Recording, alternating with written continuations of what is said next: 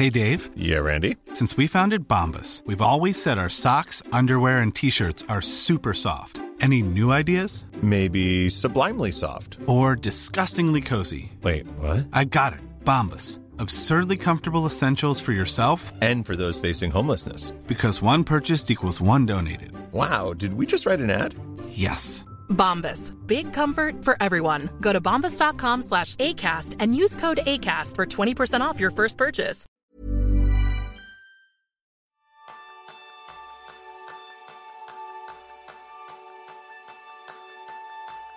¿Sabes que hay leyes, que pueden ser científicas, económicas o incluso leyes universales, que influyen en tu productividad?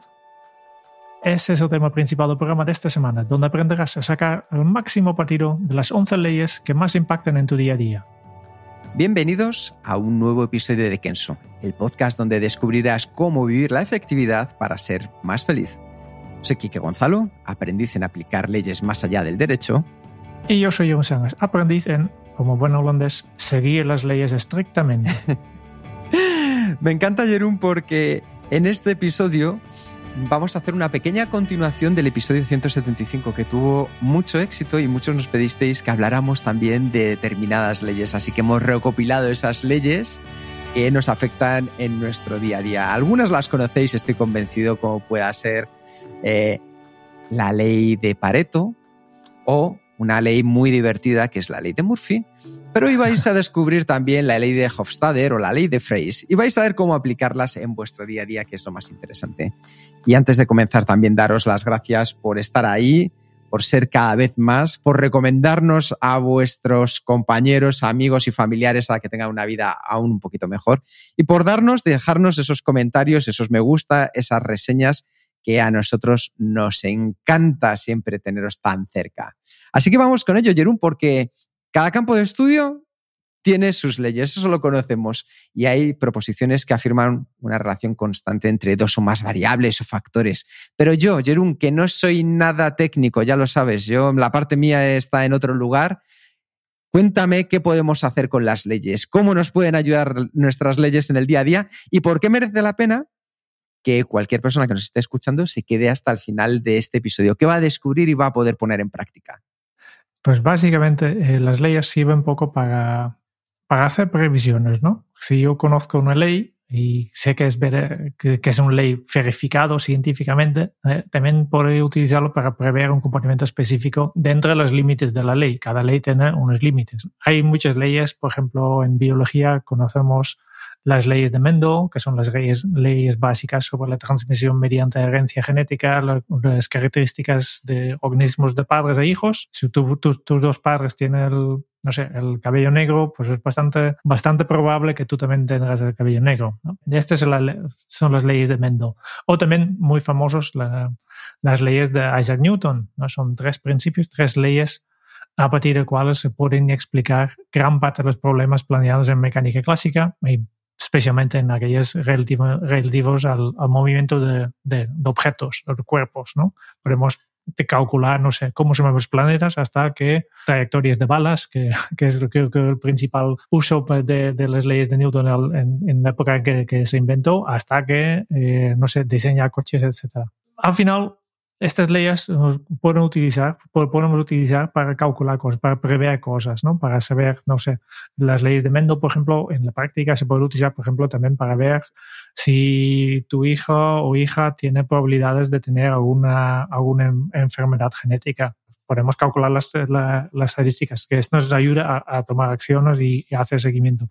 O las leyes de Newton para pues, to- todo lo que está en movimiento, diseñar coches, por ejemplo, o cualquier cosa física que podemos hacer.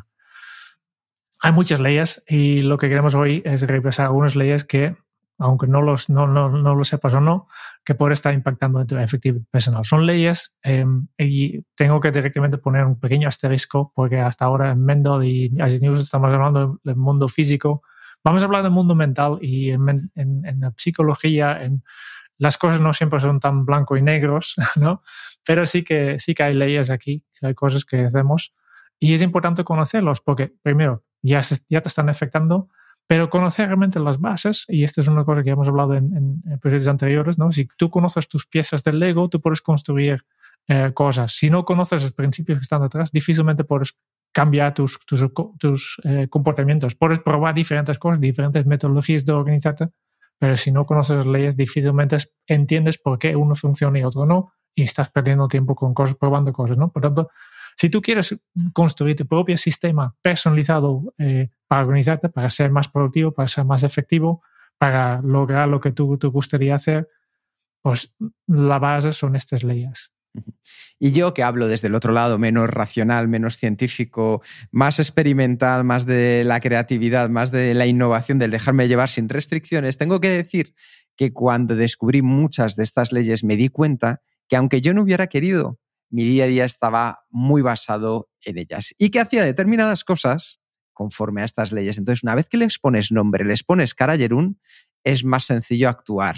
O sea, que aquí esto nos va a ayudar mucho en eso al final mm, queremos lograr grandes cosas en la vida. Eso está claro. Es decir, cada uno de nosotros tenemos una serie de objetivos y el conseguirlo, el vivir acorde a ese propósito y hacerlo de una manera efectiva es algo que vamos logrando con el tiempo. Con el tiempo y sobre todo si en ese tiempo ponemos en marcha buenas prácticas que nos ayuden a aumentar la productividad y a sacar lo mejor de este tiempo. Entonces, para ayudarte, vamos a trabajar con esas 11 leyes del tiempo que vamos a compartir hoy. Eso sí, lo interesante de verdad es que detrás de ellas hay observaciones empíricas. Y al final no es luchar contra ellas, sino simplemente entender cómo podemos sacarles lo mejor, aunque a veces nos cueste un poquito más. Entonces vamos a comenzar con la primera de ellas, que es la ley de Pareto. La ley de Pareto, quizá la conozcáis, y Wilfredo Pareto decía, era un economista italiano del siglo XIX, que la enunció por primera vez en su Cours d'économique politique. Y él lo que decía era que el 80% de la riqueza de su país estaba en manos de un 20% de la población. ¿Qué dice la ley de Pareto para nosotros? Que el 80% de los resultados provienen del 20% de las tareas, de las acciones, de las interacciones que hagas. Lo curioso es que este, esta distribución estadística la podemos encontrar casi en cualquier lugar, no solo en la economía como enunció Wilfredo Pareto. La podemos encontrar en diferentes formas según el entorno en el que se aplique. El 80% de los ahorreros provienen de un 20% de causas, el 80% del beneficio lo genera un 20% de clientes y productos. Esta relación de 80-20 es tan solo una aproximación. ¿Por qué? Porque hay cosas en que la desigualdad es mucho más pronunciada, 90-10, 95-5, 99-1. Lo importante es que tengamos en cuenta cómo en nuestro caso nos afecta. Y no busquemos la perfección de que sumen 100, no, a lo mejor estamos hablando de un 70-35, lo que vosotros queráis, pero sí tened en cuenta lo que trasluce detrás de esta ley de Pareto. Y es que hay determinadas cosas, determinadas acciones, determinadas tareas que nos acercan más hacia nuestro propósito. Por lo tanto, si tenemos en cuenta que de manera aproximada el 80% de tus resultados provienen del 20% del tiempo o esfuerzo que inviertes, entonces resulta que puedes obtener resultados muy parecidos dedicando mucho menos tiempo y esfuerzo. ¿Cómo puedes aplicar este principio en tu favor? Pues de una manera sencillísima y es determinar cada día qué tareas te van a generar resultados que te acerquen a tus objetivos. Puede que no sea un 20%, pero seguramente no serán ni muchas más ni muchas menos. Y luego que tengas en cuenta también lo siguiente, qué tareas van a pertenecer a ese 80% restante que te van a mantener más bien ocupado. Para que nos hagamos una idea, si tú al comenzar el día te pones a contestar correos, te pones de repente a meterte en reuniones, en videollamadas, es muy probable que ahí no esté ese 20% de tareas que te acerca a tus resultados. ¿Las tienes que hacer? Probablemente sí, pero sé consciente que te van a mantener ocupado sin acercarte hacia tu objetivo, al menos al ritmo que tú quisieras. Lo que tenemos que hacer es centrarnos, priorizar en aquellas que son más importantes y tratar de eliminar la mayor parte del resto. Yo sé, y tú sabes que nos escuchamos y nos conocemos y nos hemos mirado a los ojos, que muchas veces ese sentimiento de culpabilidad que vamos a tener, ese de, es que, claro, yo haciendo esto me sentía más cómodo, estoy ocupado, parece que. Ya, eso lo conocemos. Pero lo importante no es que te centres únicamente en esas tareas, sino que te sientas cómoda, cómodo en decir que ahora no vas a hacer ese otro 80% restante. Así que si tú quieres ganar calidad, si quieres ganar horas de tiempo para hacer de verdad lo que te apetezca, céntrate en ese 20% de tareas que te van a traer ese 80% de resultados. Céntrate en ese 20% de amigos que te van a hacer un 80% la vida más feliz. Céntrate en ese 20% de cosas que tienes para un proyecto que te va a hacer que lo lances antes. Esa es la ley de Pareto. Vamos a la segunda ley, la ley de Parkinson. Hoy esta me apasiona. Todas las leyes tienen nombres de su inventor. ¿eh? no tenemos nombres difíciles. La ley de, en este caso, Parkinson. ¿Quién era Parkinson? En un historiador británico, Cyril Northcote Parkinson. Y la ley de Parkinson va así.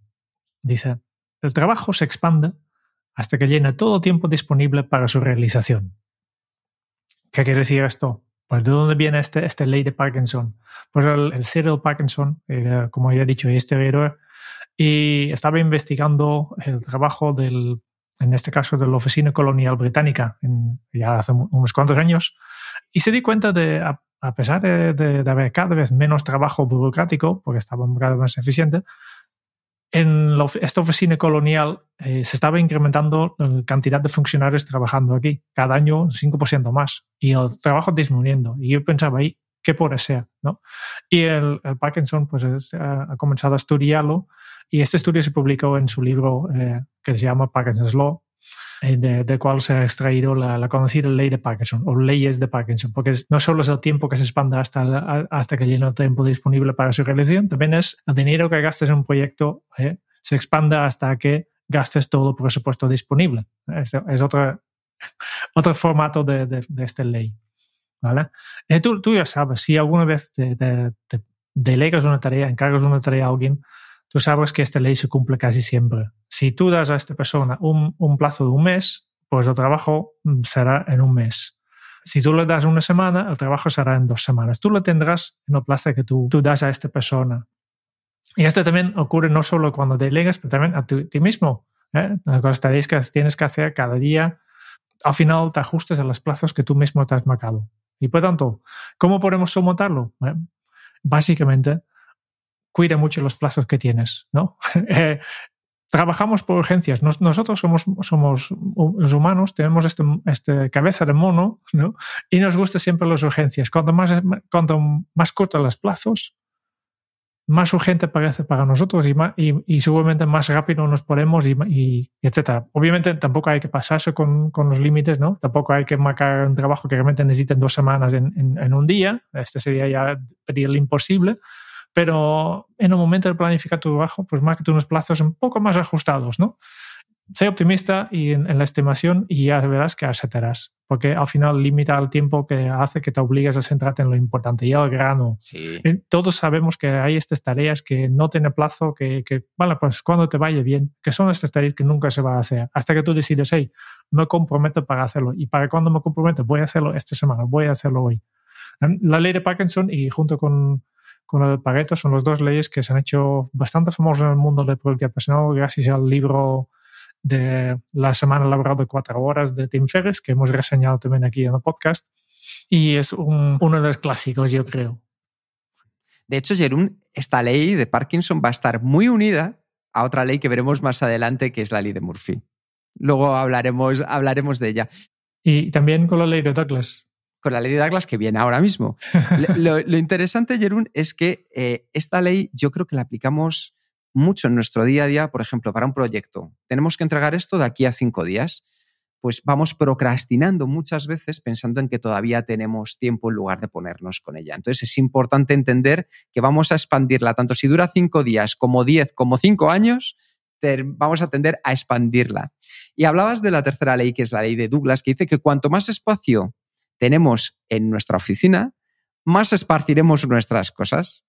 La ley de Douglas es la contraparte espacial y física de la ley de Parkinson y destaca el hecho de que cuanto más espacio tengamos, más vamos a llenarlo de cosas. Cabe señalar que esta ley se aplica tanto a los escritorios físicos como a los virtuales. Es decir, que yo he visto, Jerún, pantallas de ordenador que en el escritorio ahí digo, Dios mío, cientos casi de carpetas que a su vez te lleva a otros lugares, un laberinto. Entonces solo tienes que comprar una pantalla más grande. Más grande, claro. Entonces la ley de Parkinson todavía vamos a pasar de 24 a 27 pulgadas o a 32 y llenaremos todavía de más cosas. Bueno, lo importante es que si no tenemos cuidado, la tendencia es a colocar más documentos de forma totalmente desordenada, extendiéndonos para ocupar todo el espacio que tengamos a nuestra disposición. Y hacerlo es perjudicial para nuestra productividad. De hecho, para contrarrestar los efectos de la ley de Douglas, es fundamental que adoptes una organización clara y precisa para la oficina, ya sea en espacio físico o virtual. Y puedes elegir la organización más adecuada para así aumentar tu productividad. De hecho, Jerún, esto solo lo van a ver quien esté ahora mismo viendo el podcast a través de YouTube. Pero voy a compartir la, el escritorio de mi móvil. Y en el escritorio de mi móvil, como se puede ver aquí, aunque haya espacio más que de sobra, solo hay cuatro aplicaciones en la parte principal. ¿Por qué? ¿Significa que no tengo más aplicaciones? No, por supuesto que tengo más. Pero en la parte principal tengo las cuatro que más utilizo y a las que le saco más provecho. Las redes sociales, por ejemplo, del día a día, como pueda ser Instagram, como pueda ser Facebook, como pueda ser Twitter, están más alejadas. ¿Para qué?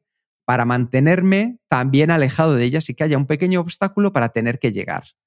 Eso ayuda a que me pueda centrar mucho más en lo que de verdad es importante en mi día a día. Así que ley de Douglas y ley de Parkinson unidas de la mano y muy importante para no expandir tanto el tiempo como el espacio disponible. Vamos a la ley de Illich, y yo creo que es una de, las leyes que todo el mundo tiene que conocer porque va un poco en contra con el sentido común. El sentido común dice, hey, cuando más me esfuerzo, más productivo soy, y la ley de Illich dice, no, no, después de un tiempo la probabilidad tiende a disminuir o incluso a alcanzar valores negativos. Es decir, que hay un momento en que trabajar más horas no solo es menos productivo, sino es perjudique tu productividad. Por cada hora que trabajas extra, cometes tantos errores, haces un trabajo de tan mala calidad que mañana tendrás que revolver a hacerlo. Entonces este, tienes una productividad negativa. Yo creo que la ley de Illich es una ley esencial para cualquier persona que quiera lograr la máxima productividad. Porque al final, sabiendo que la productividad tiende a disminuir o incluso a avanzar valores negativos en tiempo, te, ayuda a, decidir cuándo hay suficiente. ¿no? No, no vale la pena, depende, no es el trabajo físico que, en, en, el físico, si no es demasiado duro, mm, tal vez serás capaz de trabajar 14 horas al día. Claro. ¿eh? Cansándote mucho. Pero nuestra cabeza no funciona así no funciona así. nuestra capacidad de concentración es un recurso limitado. Y de hecho, realmente de forma concentrada, concentrada, solo podemos estar dos, tres horas al día. Gente muy enfocados, cuatro horas. Y entonces, por eso amplía un poco más con, con tareas más, más sencillas, que no son tan exigentes, y así llegas a las ocho horas eh, laborables, pero mucho más allá no tiene mucho sentido. ¿no? La ley de, de yo creo que es una ley esencial en este sentido lo que tienes que hacer es tomar descansos. la ley dice que necesitamos estos descansos durante la jornada laboral y entre las jornadas laborales. ¿no? Eh, por tanto, trabajas estas horas que toca y desconectes completo. Como he dicho antes, la persona que, trabaja de forma concentrada durante más de 7 o 8 horas eh, es un mito. Es un mito. Que sí que podemos trabajar, pero trabajamos en, tareas de poco, de poco valor y aquí ya entramos en, la ley de Pareto, que estás haciendo el 80% de, las tareas que solo aportan un 20%. lo mejor es que en esta ley, la ley de Illich, ha sido científicamente probado y que ahora ya sabemos que después de más o menos 45 minutos o como mucho media hora, una hora y medio de trabajo consecutivo, solo podemos perder productividad, ¿no? Y con base en este principio, pues hay que tomar descansos, hay que tomar estas pausas regulares y desconectar, ¿verdad? no utilizar tu pausa para mirar, para mirar Facebook en tu ordenador, ¿eh? porque ya sabes que más allá de un cierto umbral de trabajo durante el mismo día, no tiene sentido esforzarte más. ¿eh? Por tanto, para aumentar definitivamente tu productividad, lo que debes definir es una hora de trabajo para tu día, mantenerlo ahí y, mientras tomas descansos regulares para despejar la mente. ¿eh? Trabaja duro, pero después descansar duramente. Eso es importantísimo. Muchas veces lo hemos dicho. De hecho, en el episodio 145 de que nos hablábamos de cómo aprovechar nuestros ciclos naturales para incrementar nuestra productividad. Te recomiendo que le eches un, vistazo porque puedes sacar ideas. De hecho, la ley de Illich también está aprobada por otra ley que se llama la ley de Jerkes-Dodson, que tiene que dice más o menos lo mismo, que son dos psicólogos de Harvard que decían que nuestro rendimiento se incrementa hasta un punto a partir del cual empieza a disminuir nuestra capacidad. Entonces, que veáis que no es una cuestión de echarle más horas del tirón, sino es cuando empiezan a aparecer esos primeros síntomas de estrés, cogemos, hacemos un pequeño descanso de dos, tres minutos para recuperar otra vez energía y mantenerlos en la cresta de la ola, en darnos esa mayor capacidad de concentración y de rendimiento en nuestro día a día. Since 2013, Bombas has donated over 100 million socks, underwear, and t-shirts to those facing homelessness. If we counted those on air, this ad would last over 1,157 days. But if we counted the time it takes to make a donation possible, it would take just a few clicks. Because every time you make a purchase, Bombas donates an item to someone who needs it. Go to bombas.com slash ACAST and use code ACAST for 20% off your first purchase. That's bombas.com slash ACAST, code ACAST. Y con esto, Jerún, pasamos a la quinta ley, que es la ley de Carlson. Tengo que decir una cosa, Jerún. ¿eh? Voy a levantar la mano de antemano. Y es que eh, una cosa que no me gusta mucho de todas estas leyes es que no hay ninguna mujer, ley de mujeres. Mm. Así que tendremos que empezar a ver de dónde podemos sacar ley también leyes más femeninas dentro de la productividad. Pero decía la ley de Carson que un trabajo realizado de forma continua requiere menos tiempo y energía que cuando se realiza en varias etapas. ¿Y qué viene aquí? Viene aquí la maravillosa multitarea. Eso que decimos, no, yo es que soy experto trabajando en multitarea. A mí la cabeza me gusta más trabajar bajo presión y con muchas cosas a la vez. Claro que sí. Si esto, la historia ya la conocemos, pero en nuestro taller es en cuanto ponemos a esa persona que dice que es una experta en multitarea con una pequeña dinámica que hacemos, enseguida vemos que la multitarea no funciona bien. Y la ley de Carson lo ratifica. Porque aunque la podamos dar por sentada, muchas personas tendemos a olvidarlo, lo que reduce la productividad, porque tendemos a intentar hacer varias cosas al mismo tiempo, a llegar ahí al máximo. Pues esta ley define de manera clara y cristalina que el trabajo continuo nos va a requerir menos tiempo y energía que si lo que hacemos es fragmentarlo en varias etapas. La multitarea, por poner un ejemplo muy sencillo, cuando pensamos que hacemos multitarea, es como si tuviéramos 100 interruptores de la luz. Nuestro cerebro tiene que ir apagando uno para encender otro. Y aunque nosotros creamos que a veces hay varias luces que están encendidas al mismo tiempo, en verdad no es así. Simplemente es que somos muy rápidos y parece que lo estamos haciendo casi a la velocidad de la luz. Y no, hay que encender y apagar interruptores. Y eso genera un cansancio, genera una fatiga mental y genera una sensación de baja calidad al final. Entonces, para aprovechar al máximo la ley de Carson, la idea es que reúnas tareas de la misma naturaleza para poder realizarlas juntas y así eliminar diferentes distracciones cuando tenemos que saltar de un estilo de tareas a otro estilo de tareas. Si lo haces, verás cómo incrementa tu productividad y en lugar de convertirte en un crack de la multitarea, te vas a convertir en un crack de la unitarea. Y pasamos a la ley más famosa de todos, la ley de Murphy. La ley de Murphy. Eh, cualquier cosa que por ir mal, irá mal.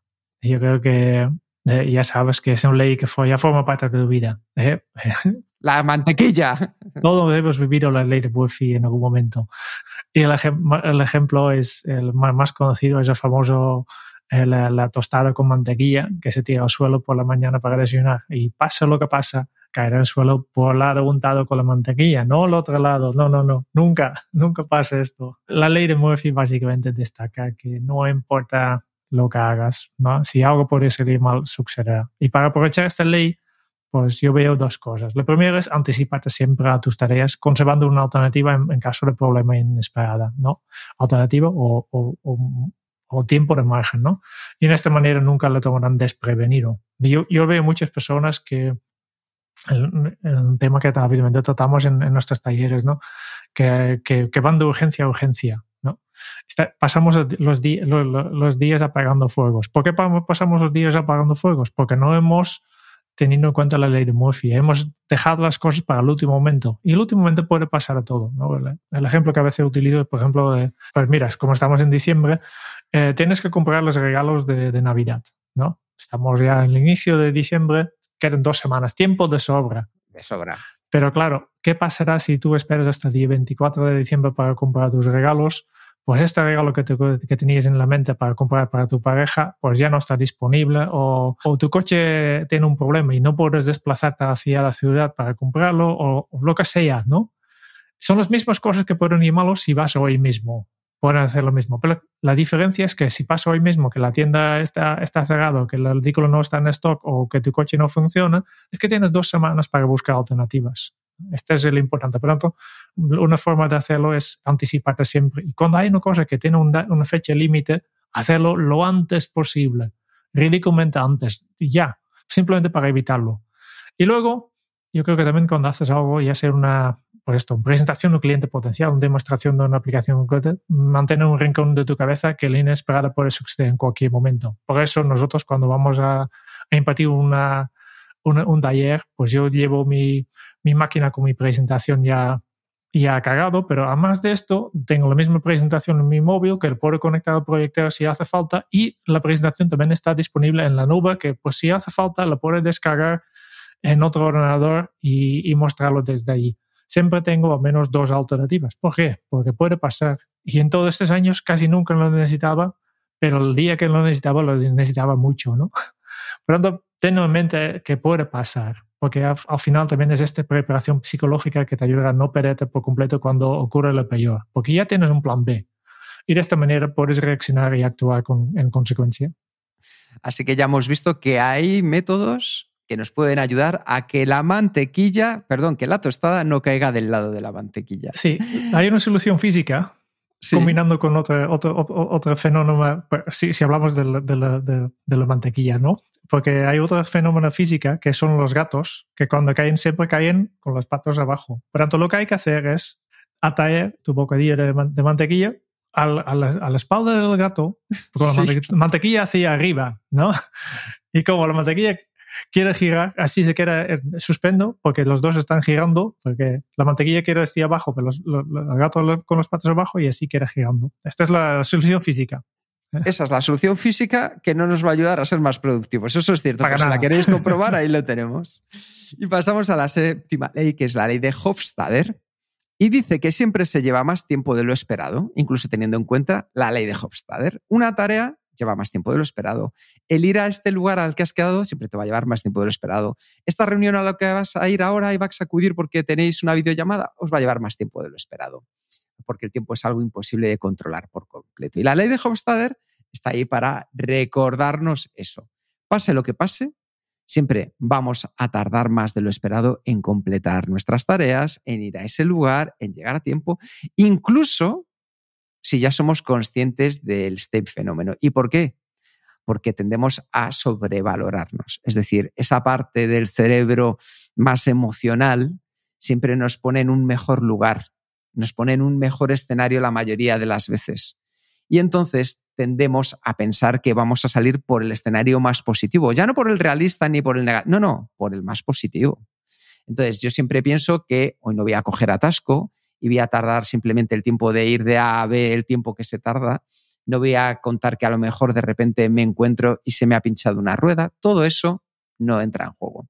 Esta ley, por tanto, nos empuja a anticiparnos tanto como sea posible, agregando un poco de tiempo extra para aquellas cosas que queramos realizar, teniendo en cuenta que podemos ver retrasos al final. Por supuesto, este retraso será necesariamente mayor de lo esperado. ¿Qué es lo que yo hago? Por ejemplo, Jerún, a los sitios si tengo que llegar a una hora en concreto, mi objetivo es llegar cinco minutos antes.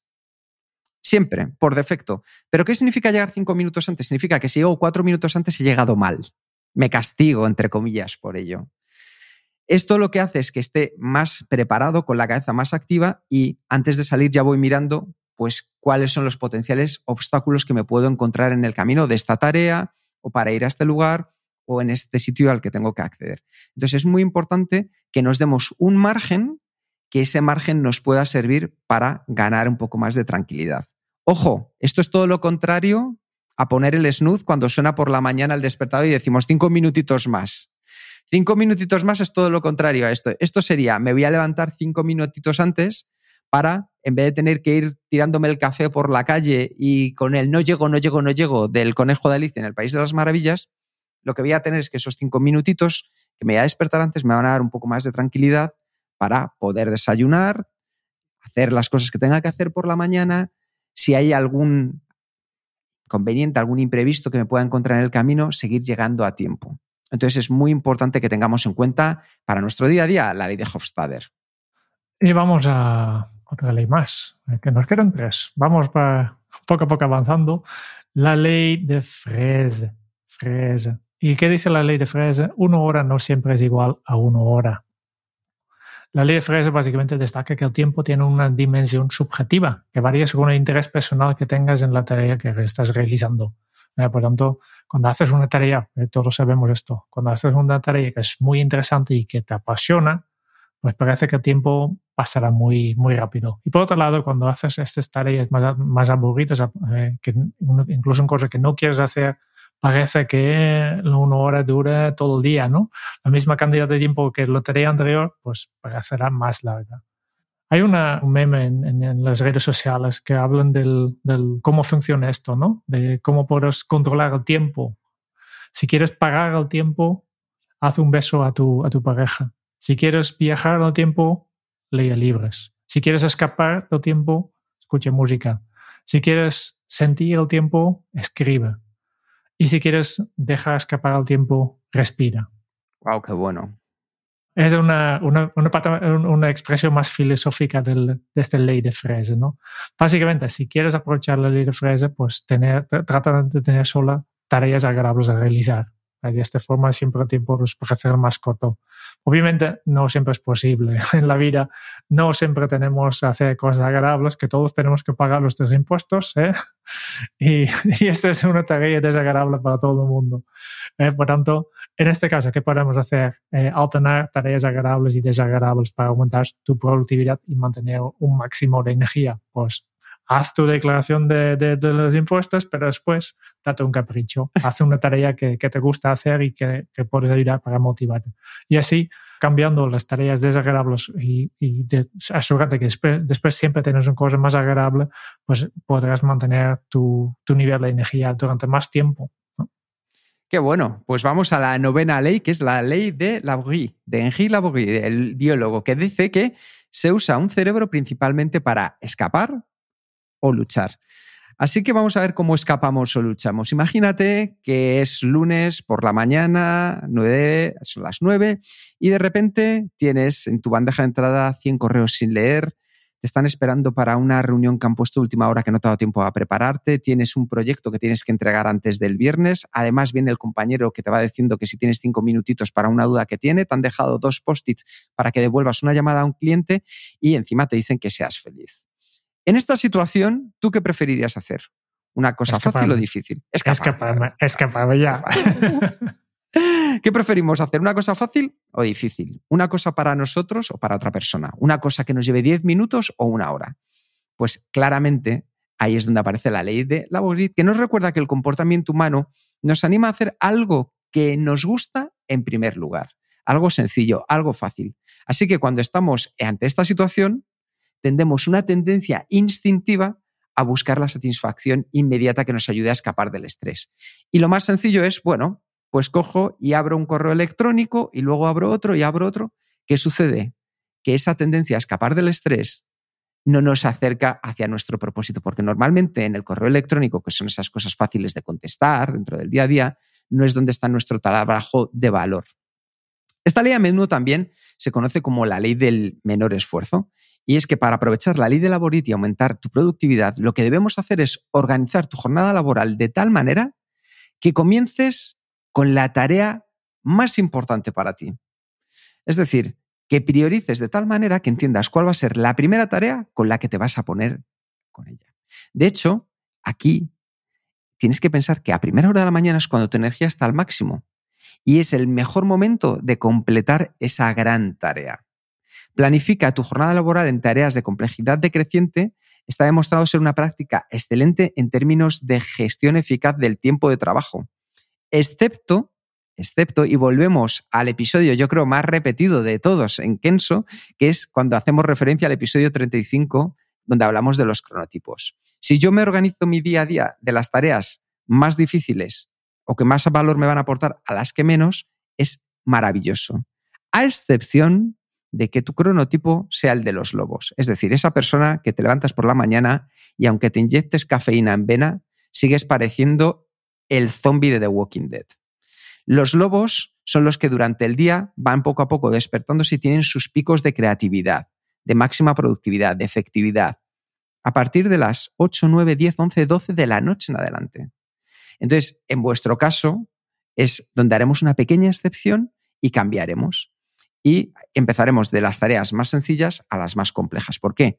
Porque cuando más energía tenéis que esa última hora será cuando podréis enfrentaros mejor a este tipo de tareas. Así que la ley de Engila-Borit, una más para nuestras leyes de productividad. Vamos a la décima ley. Eh, la ley es muy conocida fuera del mundo de la productividad. La primera ley de Newton. Eh, ya hemos hablado antes de Isaac Newton, eh, de sus leyes físicas. La primera ley es la también llamada ley de inercia. Es una ley que explica la física del movimiento. Y la ley dice que todo cuerpo persevera en su estado de reposo o en movimiento uniforme y rectilíneo a no ser que sea obligado a cambiar su estado por fuerzas impresas sobre él. Pues lo que, lo que está quieto queda quieto y lo que está moviendo se queda, se queda moviendo. Esta es un poco la, la, la, ley. ¿Y qué tiene que ver este, esta ley de, cómo se mueven objetos con la productividad? Pues muchísimo, ¿no? Porque cuando estás procrastinando, estás en estado de reposo ¿eh? y estás quieto, ¿no? Y como es una situación bastante placentera, es difícil de cambiar. Lo más difícil siempre es ponerte en movimiento. Y ocurre también cuando te pones a hacer cosas y entras en estado de movimiento, coges este impulso, ¿no? Es igualmente difícil de parar, ¿no? Es, todo hemos mencionado esto. Si estoy entrando en, mi proyecto, al fin y al cabo, pues el hecho de, ir completando tareas también es muy satisfactorio y no puedes dejarlo. Todos hemos visto estos, estos momentos. Al final del día, a veces no estás tan metido en tu trabajo, tienes este movimiento, tienes este, este impulso y no, no, no tienen, te cuesta dejar de trabajar. ¿No? Por tanto, ten en cuenta este, este principio, la ley, de, la ley de Newton, ¿no? Por tanto, al final, ponte cada día manos a la obra cuanto antes, porque cuanto más, más esperas, más inercia estás creando y más, tiempo quedas aquí parado y más difícil será ponerte en, movimiento, ¿no? Aprende a dar el primer paso haciendo lo que sea, lo que sea. al final, lo mejor es crear una micro tarea, ¿no? Porque yo siempre he dicho, lo, lo más difícil es ponerte en movimiento. Por tanto, en lugar de decir, hey, tengo que escribir este informe, digo, no, no, lo que yo voy a hacer es abrir el Word. Eso es. O voy a poner el título. Y una vez que he hecho esto, que ya, ya estoy en movimiento, y lo más natural es que me quede en movimiento, porque las tareas en movimiento tienden a terminarse. Y así, pues lo único que tienes que hacer para cumplir la ley de, la primera ley de Newton, de Newton es simplemente empezar. Eso es. Y te dejo la, última ley, la ley con el nombre más difícil para ti, Kike. Ay, ha sido muy generoso, Jerón, por ello. La ley de Swoboda, Flyes y Telscher. Más o menos, pero si no, las notas vais a poder tenerlo ahí. Pero la ley de Swoboda, Flyes y Telscher, que dice que existen ritmos biológicos en los humanos que influyen de manera directa en nuestra productividad. Creada por Wilhelm Flies, Alfred Telscher y Hermann Swoboda, la ley dispone de relieve la existencia de ritmos biológicos que nos van a afectar. Lo acabamos de comentar, el episodio 35, los cronotipos. Y entre los factores que influyen en nuestro día a día se encuentran las estaciones del año en la que estemos, el sol y la luz, la comida y la hora del día. Esto es clarísimo, Jerún.